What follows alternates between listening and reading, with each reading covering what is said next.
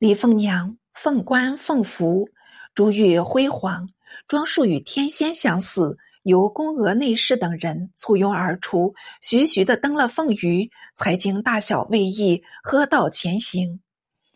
及至家庙门内，凤娘始从容下辇，四面眺望，觉得此宇巍峨，规模重长，差不多与太庙一般，心下很是喜慰，并因高祖以下均已封王，殿中供着神主，居然御制金像，异常华丽。那时喜上加喜，说不尽的快乐。瞻拜已毕，当有李氏亲属入庙谒后，由凤娘一一接见。除叔妻外，既得至亲二十六人，立即推恩颁赏。各亲属不胜欢谢，吾如居光易过，未便留恋，没奈何辞庙回宫。是夕即传出内旨，受亲属二十六人官阶。并侍从一百七十二人，俱各进制，甚至李氏门客亦得五人补官。这真是有宋以来特别的旷典。此凤儿毕竟不凡。转眼又是绍熙四年元旦这一天，光宗总算往朝崇华宫。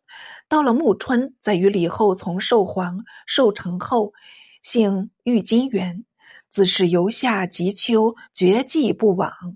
至九月重明节，光宗生辰，群臣连章进城，请光宗朝崇华宫。光宗不省，解召内侍陈元为押班，中书舍人陈复良不肯草诏，并和元离间两宫，罪当篡逐。几事中。谢申府亦上言父子至亲，天理昭然。太上皇钟爱陛下，亦由陛下钟爱家王。太子皇春秋已高，千秋万岁后，陛下何以见天下？光宗闻得此言，是传旨命驾往朝，百官排班。胡立待了多时，见光宗已驱出玉屏，大众上前相迎。不料屏后突出李凤娘，竟揽住光宗手，且作媚态道：“天气甚寒，官家且在饮酒。”老脸皮，光宗转身欲退，陈福良竟跑上数步，前光宗背后的衣裾，抗声道：“陛下信物再返。”李后恐光宗再出，复用力一扯，引光宗入屏后。傅良已大着胆。跟了进去，李后怒斥傅良道：“此处是何地？你秀才们不怕着头吗？”傅良只好放手，退哭殿下。李后遣内侍出问道：“无故痛哭是何道理？”傅良答道：“子见父不听，则豪气随之。此语曾载入礼经。臣有子，君有父，立见不从，怎得不气？”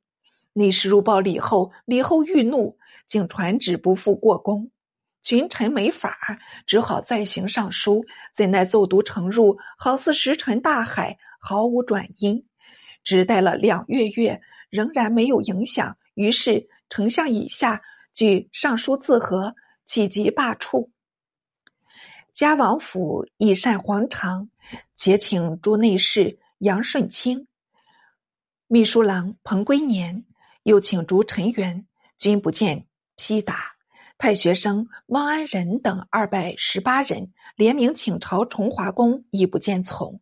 至十一月中，工部尚书赵延瑜复入内力请，才得一回过宫。继而五年元日，也由光宗往朝受皇。月十二日，受皇不遇，接连三月，光宗毫不问及，群臣奏请不报。父疾不适，光宗全无人心了。立夏后，光宗反协礼后由御金园，兵部尚书罗典请先过崇华宫，光宗不允，竟与后游幸中西。尽兴始归，彭归年已调任中书舍人，三书请对，盖至不达。会光宗视朝，归年不离班位，伏地叩额，血流满地。光宗才问道：“朕素知卿忠直，今欲何言？”归年奏道：“今日要事，莫如过公。同知枢密院事于端礼随奏道：“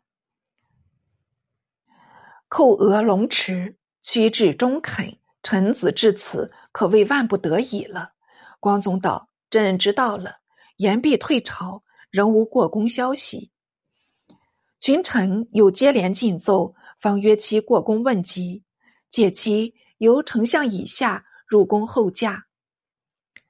待至日仄。才见内侍出报道，圣公抱恙，不便外出。群臣傲畅而返。到了五月，寿皇即以大见，竟欲一见光宗。每顾视左右，甚至泣下。这消息传入大庭，陈福良再书不达，竟缴还告敕，出城戴罪。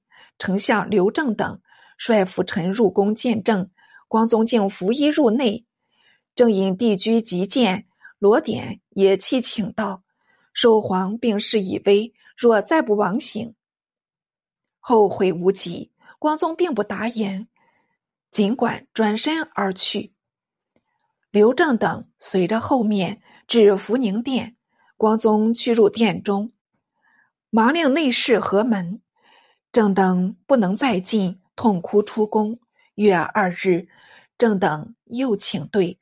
光宗令知河门事，韩托胄传旨道：“载旨并出。”正等闻旨，随相率出都，至钱塘江北岸的浙江亭戴罪去了。正是人迹无存，狐狸国忠言不用，愿辞官。光宗闻正等出都，尚不为意，独寿皇闻之，忧上加忧。遂召韩托胄入问，欲知托胄如何对答，且看下回表明。